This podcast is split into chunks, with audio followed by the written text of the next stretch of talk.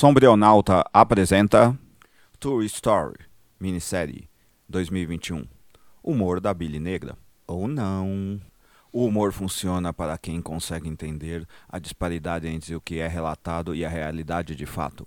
A comédia, nesse sentido, serve para destacar como certas premissas não se sustentam no concreto, levando o espectador a rir, justamente por perceber que aquilo que é representado está em desacordo com a factualidade.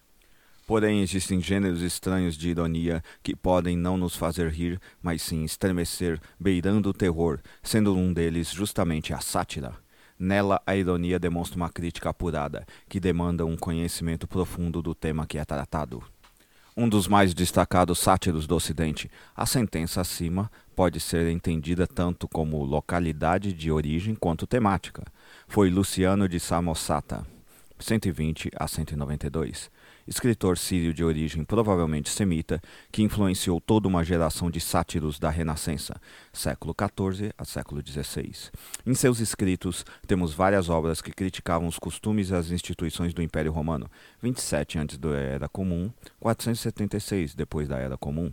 Em especial, Verae Historiae, História Verdadeira, século II, uma das primeiras narrativas a falar de guerras interplanetárias, disputando com Frankenstein, 1818, de Mary Shelley, 1797-1851, o título de primeira obra de ficção científica. Por sinal, disputa estranha que alega que Virae Historiae não seria ficção científica porque não haveria ciência antes do Iluminismo, século XVII, coisa bem do capitalismo mais eurocêntrico possível.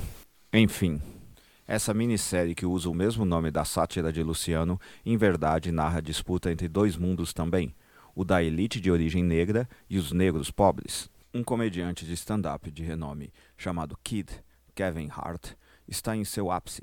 Seus shows dão plateia para milhares de pagantes. Fez um filme de super-heróis conseguiu se livrar de seu vício em drogas e mantém um bom relacionamento com sua ex-esposa e filho. Ao retornar para Filadélfia, sua cidade natal, para alguns shows e divulgação do acima citado filme, aparece mais uma vez a grande sombra de sua vida, Carlton, Wesley Snipes, seu irmão mais velho. Carlton parece representar tudo o que Kid quer esquecer: sua vida enquanto pobre, sua timidez na juventude, a violência dos guetos, o crime, enfim, toda a sua vida antes da riqueza. Kid, para Carlton, é tudo o que ele inveja. Alguém que conseguiu se construir como um profissional sério, admirado por seu público, simpático e gentil com todos ao seu redor, ou seja, uma elite negra vinda dos guetos. Ambos se amam, mas o amor nunca é suficiente. Carlton está falido e precisa, novamente, da ajuda financeira de seu irmão mais novo. Todos ao redor criticam essas ajudas dadas por Kid e identificam seu irmão como um fracassado criminoso barato que não consegue nunca administrar as benesses que seu irmão lhe concede. Então temos um grande conflito, talvez uma das maiores guerras entre mundos que acontecem atualmente: a vida familiar e o mundo do emprego. Nesse sentido, podemos identificar uma metodologia bem presente na obra de Luciano de Samosata a comparação de dois mundos para entender a disputa entre eles. Tal modalidade de crítica na literatura era apresentada na forma das narrativas de viagem, presente na obra de nosso Sírio Romano. No tempo do sátiro, a Síria era a província do Império Romano, um mundo contido por outro diferente. Depois que Kid aparentemente mata uma moça com quem se relacionou em uma casa noturna, apela para seu irmão ajudá-lo, sendo convencido por Carlton a pedir auxílio a um gangster grego, um Ali Billy Zane. Chantageado pelo criminoso, Kid passa de matador a assassino. Ele executa Ari de maneira violenta. O resto da produção então mostra as aventuras e desventuras dos dois irmãos ao tentar resolver essa problemática, passando por vários locais da cidade. Assim, por meio das localidades que despertam as memórias dos dois irmãos, temos uma série de diálogos que revelam o que cada um pensa do outro, seu amor fraternal, seu amor próprio, seus sonhos e seus erros. Contudo, toda a boa viagem tende a trazer revelações, tal qual verá Historie era uma crítica do uso da mitologia como fonte histórica, percebemos como as mentiras, engodos, falácias, esperanças, comunicados à imprensa, fake news e outras imaginações, mesmo não sendo verdadeiras, despertam os homens para a ação, muitas vezes violenta, traiçoeira e fraticida. Aqui o mito do sucesso, esse grande discurso ficcional, leva homens a agirem de maneira desumana, sem ofensa aos animais, porque ser desumano é uma qualidade demasiado humana. Kid descobre que é tão violento quanto seu irmão, mas por motivos diferentes, o que o leva a seguir uma mitologia diferente. Por outro lado, Carlton se vê como alguém digno de pena, uma piada, bem a imagem clássica do malandro, que engana a todos para nunca ter que encarar a verdade sobre si mesmo. Essa dialética entre ambos revela por meio da ficção uma disputa que tem se consolidado há algum tempo na sociedade estadunidense após o movimento dos direitos civis, 1954, uma crescente separação entre a elite de origem negra e os negros. Como sabem, negros são a categoria de trabalho organizada por uma genealogia de poder biológica criada pelo capitalismo que redunda em sua política trabalhista e empregatícia que chamamos de racismo. Esse tipo de separação e estratificação de mão de obra vem da hierarquia cristã de poder biológico chamada de monarquia. O racismo tem suas origens a partir de 1444, com o nascimento do comércio de escravos africanos vindos da parte ocidental do continente pelas mãos de navegadores portugueses como Gil Enes, século XV. Então, desde esse ano, vemos uma progressiva divisão entre os que eram vendidos como escravos no modelo capitalista e quem os vende, condição a qual necessariamente não dependia da cor de suas peles. Com o tempo, essa divisão criou nos países, notadamente americanos, gente que era de origem africana, mas que necessariamente não era escrava, sendo que haviam até mesmo aqueles que podiam alcançar sua liberdade por meio da compra. Esses indivíduos, notadamente na cidade, quase sempre em profissões não ligadas à lavoura, somados aos mestiços entre brancos de classe dominante e negros, criaram uma espécie de classe média de origem negra o Rábula Luiz Gama, 1830-1882, seria exemplo disso. Que, mesmo não sendo escravos, sofriam com as legislações de controle sobre essa mão de obra. Assim passaram a integrar e criar diversos movimentos de apoio a essa força de trabalho, visando certa fraternidade, mas também seus próprios interesses. O egoísmo une mais as pessoas do que se pensa. Porém, na fase atual do capitalismo, graças às políticas de conscientização racial e ao pensamento neoliberal, tal elite de origem negra começou a agir como qualquer outra elite no capitalismo, passando a questionar quaisquer políticas afirmativas para com os pobres, sendo eles negros ou não. Thomas Sowell, 1930, economista de origem negra, admirado pelo Partido Novo, 2011, e pelo Students for Liberty, 2008, aquela organização cujo braço brasileiro se chama MBL, Movimento Brasil Livre, 2014, seria um caso exemplar desse tipo de pessoa.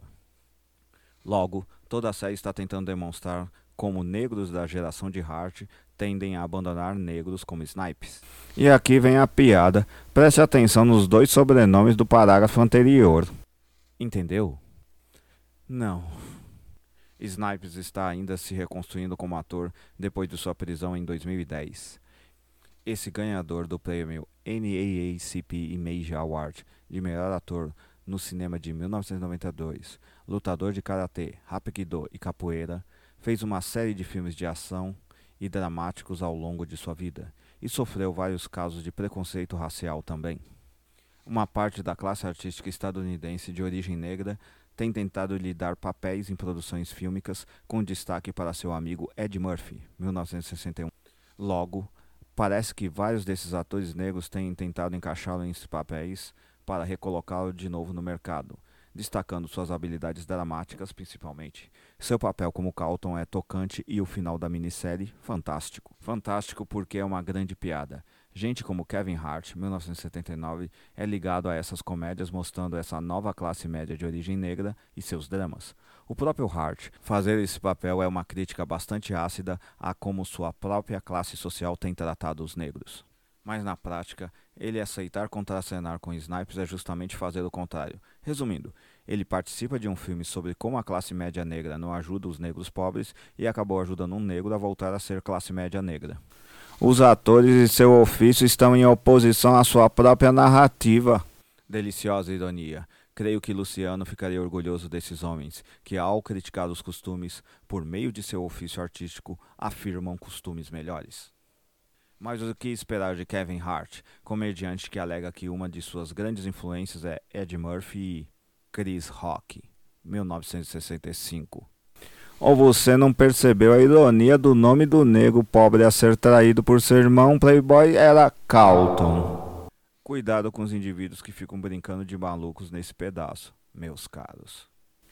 Embora não seja negro, nem de origem negra, o roteirista e produtor Eric Newman, boa pergunta qual é a data de nascimento, tem a tendência a produzir filmes relacionados a conflitos econômicos e sociais, trabalhando com nomes tais como Jamie Foxx, 1967, Will Smith, 1968 e Reza, 1969. Suas produções tendem a mostrar o que um amigo chamado Edu Teller explica como uma modalidade de narrativa.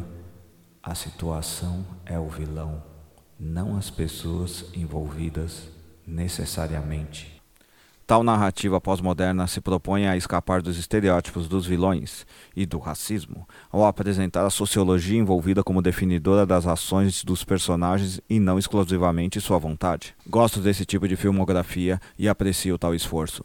Logo, ver um produtor tão dedicado assim me faz entender que, apesar de o cinema preferir narrativas tradicionais do mundo antigo, os filmes televisivos e séries tendem a ser mais sofisticados e mais inovadores em termos de equidade mesmo quando se inspiram também no mundo antigo.